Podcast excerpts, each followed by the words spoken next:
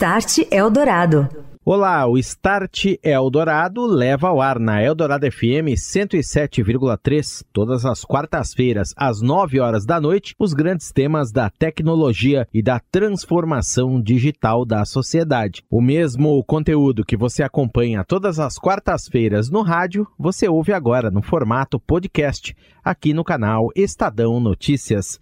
Eu sou Daniel Gonzalez, este é o Start Eldorado.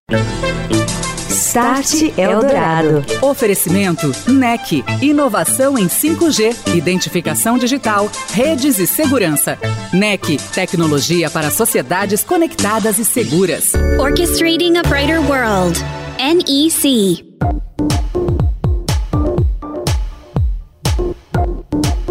Olá, muito boa noite. Começa agora o Start Eldorado aqui na Rádio dos Melhores Ouvintes. Nosso espaço para falar de tecnologia, transformação digital, seus impactos nos negócios e também na sociedade. E hoje, uma conversa sobre os desafios e o futuro para os provedores de internet no Brasil. São mais de 17 mil disputando esse mercado em nosso país. E em muitos casos, eles vêm se reinventando para oferecer não apenas conectividade, mas também para agregar às suas redes serviços diferenciados para nós, consumidores físicos e também consumidores do mundo corporativo. Estarão conosco os CEOs da Americanet, Lincoln Oliveira, e da Vero Internet, Fabiano Ferreira, eles que acabam de firmar a união entre as duas empresas que dará origem a uma nova companhia que vai administrar milhares de quilômetros de fibra ótica em mais de 420 cidades brasileiras, o maior provedor de internet do país. Start Eldorado.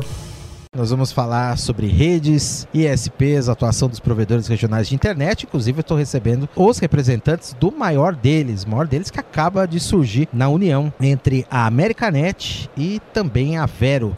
Estou aqui no estúdio com o Lincoln Oliveira, CEO da Americanet. Tudo bem, Lincoln? Boa noite para você, bem-vindo. Olá, Daniel, tudo bem? Obrigado aí pelo tempo. Fabiano Ferreira, CEO da Vero, também comigo aqui.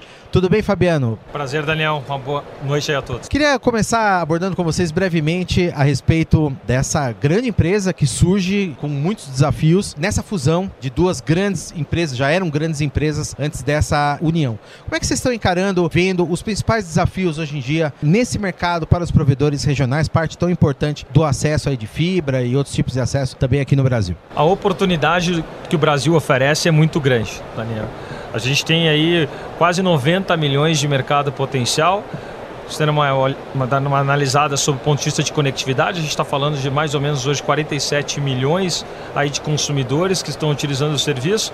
Então a gente entende que os próximos aí cinco anos vão se agregar algo próximo de 15, quem sabe até 20 milhões de novos consumidores. Então, assim, que é o tamanho de muitos países europeus, para você ter uma ideia. Então, a gente vê isso como um enorme potencial.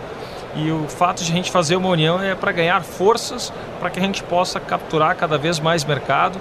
As empresas têm um papel muito importante, cada uma delas, nas 420 cidades que a gente atua, aproximadamente, para você ter uma ideia, desde aí São Paulo, Minas Gerais, o Sul, o Centro-Oeste. Então a empresa realmente passa a ter uma capilaridade muito grande e a gente entende que conectividade para o país leva desenvolvimento, leva oportunidades de negócios, leva realmente aí a crescimento do PIB, é que a gente percebe isso aí ao longo dos anos no Brasil, o setor de telecom sendo um papel realmente bastante importante aí no crescimento do país. Foco, claro, são muitas frentes de negócio em que vocês estão com atenção para esse momento. Creio que vai haver também uma, uma avaliação. O momento é de centrar forças em determinada área ou outra, mas queria que você nos contasse um pouco em que áreas mais específicas vocês estão pensando em investimento nesse momento. Se é na, na rede fibras, que é uma rede muito ampla, muito extensa, muito capilarizada, se é em, em redes privativas de 5G, é, se é um pouco de tudo isso, enfim, o que, que vocês estão analisando e pensando em primeiro lugar?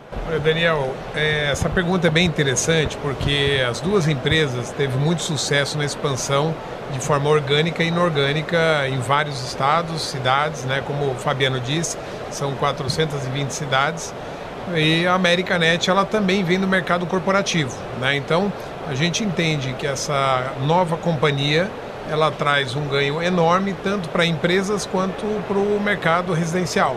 E no mercado residencial a gente quer continuar expandindo, criando novos serviços e agregando, inclusive, serviço de valor agregado para um ticket que hoje está em queda, mas que a gente quer colocar muito mais serviços e sustentar esse serviço ao cliente. Né?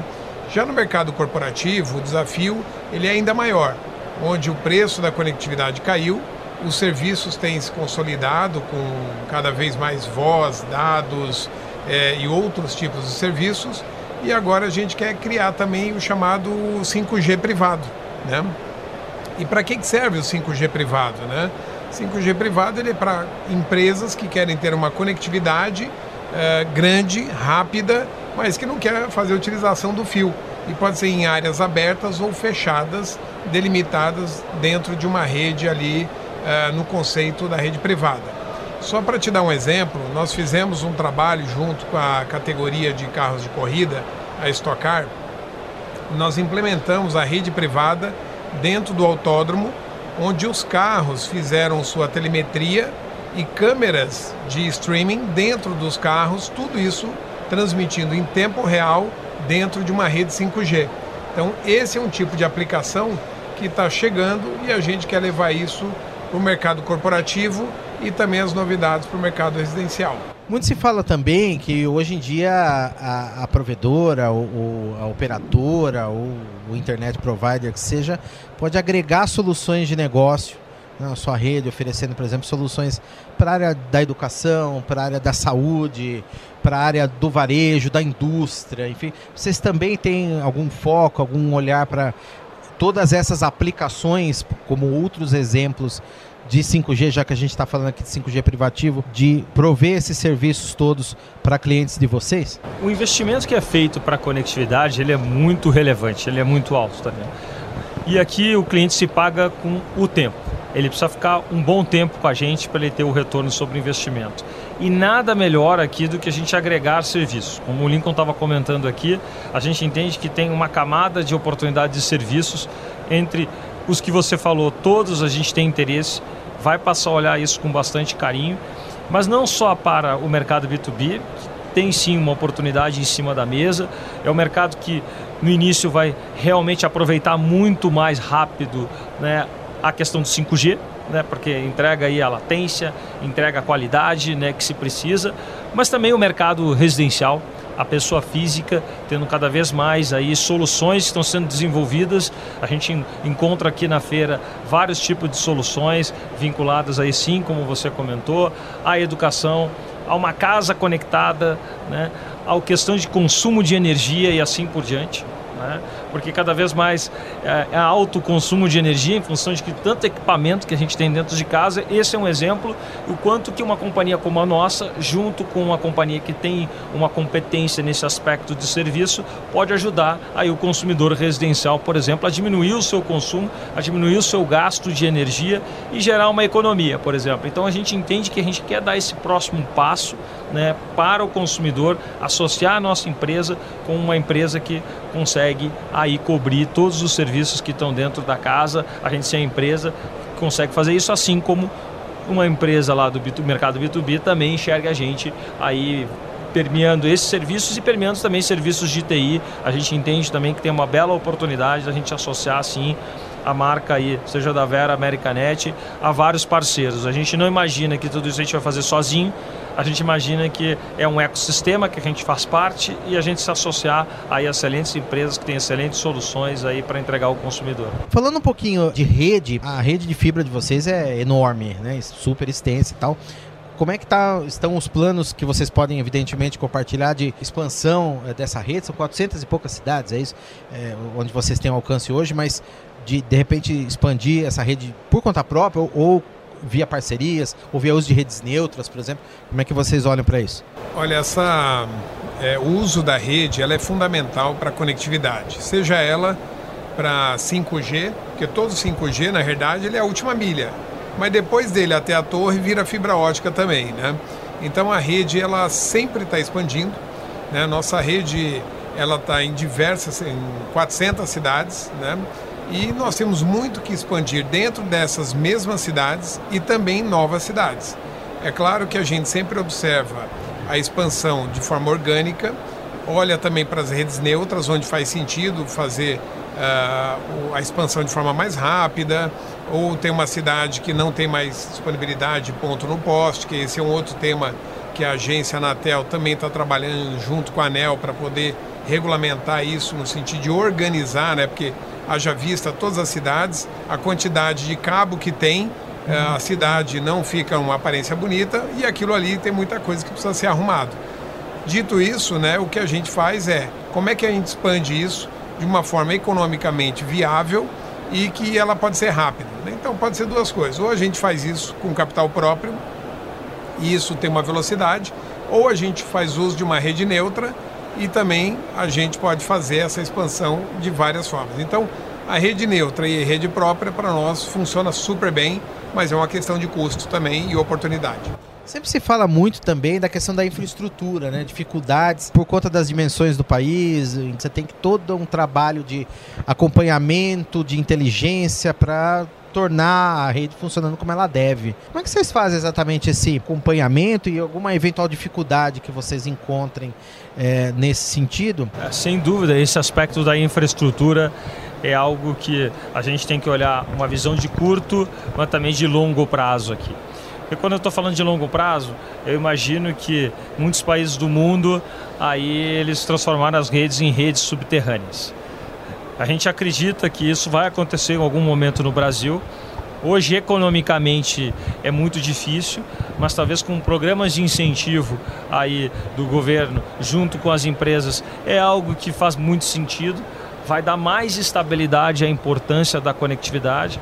Você falou bem, Daniel, porque hoje, no curto prazo, se a gente tem qualquer interpere, qualquer problema que a gente tiver num poste, que inclusive acontece isso praticamente uma vez por dia, do tamanho que a gente tem de rede, tem um poste que infelizmente pega fogo. E ao pegar fogo, o poste, porque aqueceu aí a toda a subestação ali de energia, a gente tem um problema porque a fibra, obviamente, é derrubada. Ela, obviamente, o fogo consome. E isso gera impacto no consumidor. A gente não quer esse tipo de coisa para o futuro. Né? Quando você tem ela subterrânea, obviamente, isso é praticamente eliminado esse tipo de situação. Né? Claro que tem algumas questões de obras ali ou aqui, mas que é praticamente o, a estabilidade ela fica no nível de, de 100%. No curto prazo, a ANEL e a Anatel estão trabalhando aí na normatização disso, na regulação disso e na gestão de toda essa rede. É uma rede gigantesca pelo Brasil afora. Além disso, tem o custo. Né?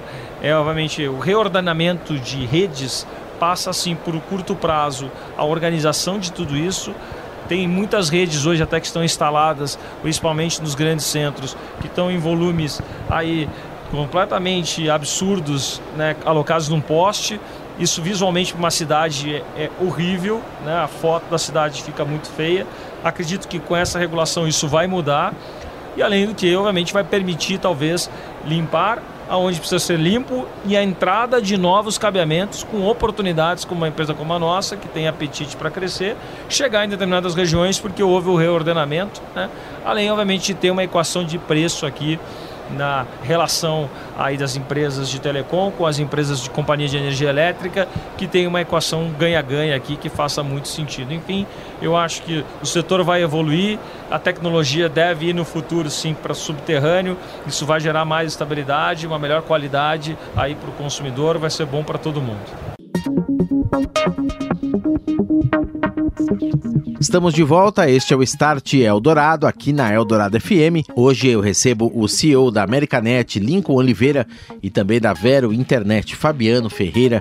Eles que estão se unindo, dando origem a uma nova companhia, a maior das 17 mil provedoras de internet de nosso país disputando esse mercado que é bastante acirrado em alguns casos. Os desafios e o futuro de toda essa conectividade, nós continuamos a falar sobre isso agora. Start Eldorado. Essa questão é, da inteligência, tanto pra, na expansão, ou, ou, de repente você identificar algum, se antecipar alguma demanda, por exemplo, de, de uma obra, que é, é meio com o qual vocês trabalham mesmo, um uso de dados, uma inteligência nessa expansão, nesse trabalho, acompanhamento também? Olha, Daniel, é, sem dúvida, né? Isso é um dos pontos mais importantes. Como o Fabiano disse, o investimento em rede fibra ótica ele é altíssimo. Então você não pode, por exemplo, cometer erros na hora de fazer a expansão de uma rede ou decidir fazer o cabeamento numa cidade nova, sem antes fazer uma série de pesquisas, né, estudos e trabalhar com dados estatísticos. Né?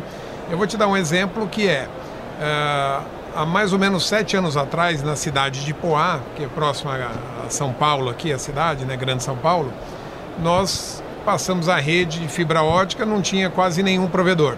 Hoje são 17 provedores numa cidade com 118 mil habitantes. Né? Nós somos líder de mercado, mas ao longo do tempo vieram 17 provedores. Se fosse o contrário, se eu fosse entrar hoje numa cidade que tem 16 provedores, vamos dizer assim, a gente não entraria, porque dificilmente você vai cabear uma cidade inteira e vai ter aquisição lá de 30%, 40% da cidade. E é uma coisa que a gente não faz, é criar a rede, prestar um serviço mais ou menos. Tem que ser um serviço de qualidade. Porque esse é o outro grande ponto, né? Um serviço de qualidade não é que ele tem que ser cobrado mais caro. Mas se ele não for de boa qualidade, ele dá muita manutenção e se torna caro para a operadora. E tem normas também, né? E tem normas, você tem é, qualidade de entrega de serviço, tem uma série de atividades que você tem que estar tá ali olhando. Então, olhar o adensamento da cidade, o poder econômico, saber como estão ocupados os postes, saber uma série de informações e quem está lá e como ele está operando, isso é extremamente importante para entender se a gente vai ou não para aquela cidade. Você falou em saber quem está lá. As cidades sabem que, exatamente quem está em cada lugar? Há esse, essa, ou é uma outra dificuldade também do poder público, muitas vezes, desconhecer ali a sua realidade? Isso é um ponto. O Fabiano também pode comentar depois na sequência sobre esse mercado também, dos pequenos provedores. É, as duas empresas, né, tanto a Americanet quanto a Vero, cresceram muito com aquisições né, de, de provedores menores, né, e hoje você tem muitos aí, não sei o número exato, mas eu acredito que são algumas centenas ou milhares, talvez, no Brasil inteiro. Também é outro foco, de repente, para expandir o negócio? Daniel, então, só para dizer um número aqui que é bem interessante, são mais de 17 mil ISPs no Brasil inteiro. Eu falei centenas, hein? são milhares, né? E eu acho que nenhum outro país no mundo tem tanto provedor de internet, né? O Brasil, ele realmente é grande em tudo, né? É, como o Fabiano disse, é, muitas vezes o que nós temos de clientes, são um milhão e meio de clientes, é o que tem um país né? Um milhão e meio de clientes, eu estou dizendo um milhão e meio de residências, né? Que em média três pessoas por residência, 4 milhões e meio de pessoas impactadas todos os dias pelos serviços, né? Então, assim, é, com 17, mais 17 mil ISPs, né? E essa fusão entre a Americanet e a Vero, que está criando essa nova companhia, a gente caminha ali para ser a quarta operadora é, no Brasil. Então, com isso, a gente entende que é, tem oportunidade ainda, ah, mas com 17 mil tem oportunidade, já tem enormes oportunidades, né? É, tanto para nós quanto para os pequenos, é, e que também nós somos ainda considerados pequenos no mercado telecom, é, indo para médio e daqui a pouco grande. E Fabiano, o que, que você pode nos contar a respeito desses pequenos também? Há, por exemplo, ideias de consolidar mais na companhia nova que vai surgir aí? Sim, como o Lincoln falou, o Brasil é um continente a oportunidade é gigante desse aspecto. As companhias têm, por natureza de negócio, fazer consolidação a Americanet fez 29 aquisições, a Vero fez 18, né? E a gente agora, somados, está fazendo o 47 movimento. Então, assim, é bastante expressivo isso, numa história aí das duas empresas. As empresas que atuam aí fortemente no B2C, e a Americanet fortemente no B2B. Então, a gente está agregando, sim, possibilidade de crescimento também no novo segmento, nessa nova companhia.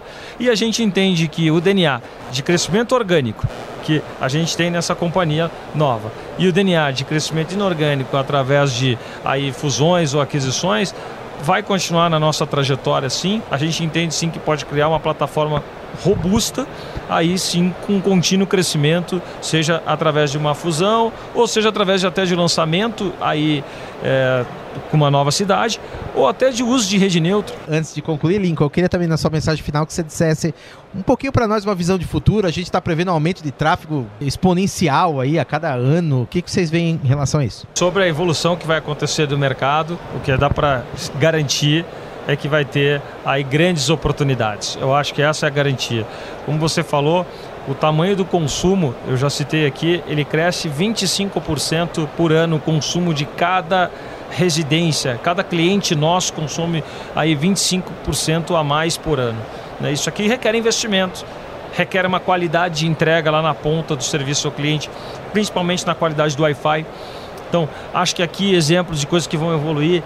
O próprio Wi-Fi, eu acho que vai evoluir uma barbaridade. Essa nova geração que a gente está vendo aí surgir, o Wi-Fi 6, que ainda está sendo muito pouco utilizado no Brasil, tende assim nos próximos dois anos ter uma penetração muito grande desse tipo de serviço e aqui vai fazer realmente o consumidor ter um nível de salto de qualidade aí em termos de uso de Wi-Fi na casa toda ou no seu negócio todo bastante significativo, Daniel. Então é assim é uma geração muito nova é está para o consumo. Imagina que vem uma tecnologia disruptiva em termos de Wi-Fi, de verdade. O que a gente está olhando muito é como utilizar mais a inteligência artificial dentro do negócio. Acho que aqui, tanto para evoluir os processos internos, quanto para os processos diretamente relacionados ao cliente. Porque a empresa que hoje a gente está aí prestes a começar a operar junto depois da aprovação da Anatel, é uma empresa mas a empresa que a gente vai ver daqui a dois, quatro, seis anos é uma empresa completamente diferente, uma empresa muito mais de serviço, né? E tudo, como eu falei, que envolve uma casa, que envolve um negócio, do que simplesmente uma conectividade. A conectividade vai se tornar acessória. O cliente não vai nem perceber que ele recebeu uma conectividade da nossa empresa no futuro, porque ela vai tá, ele vai estar tá olhando muito mais os serviços que a gente vai estar tá entregando, dizendo, poxa, vou escolher essa empresa pelos serviços. Ah, e tem uma conectividade e ela funciona e é de alta qualidade. Então é assim que eu vejo que vai acontecer aí no mundo e a conectividade fixa e móvel muito juntas. O Start Eldorado recebendo hoje dois CEOs que eu agradeço a presença aqui, Fabiano Ferreira, CEO da Vero e o Lincoln Oliveira, CEO da Americanet, conversando conosco e agora líderes de uma nova empresa que está surgindo muito em breve. Grande abraço para vocês, muito obrigado pela presença. Um abraço, boa noite. Start Eldorado.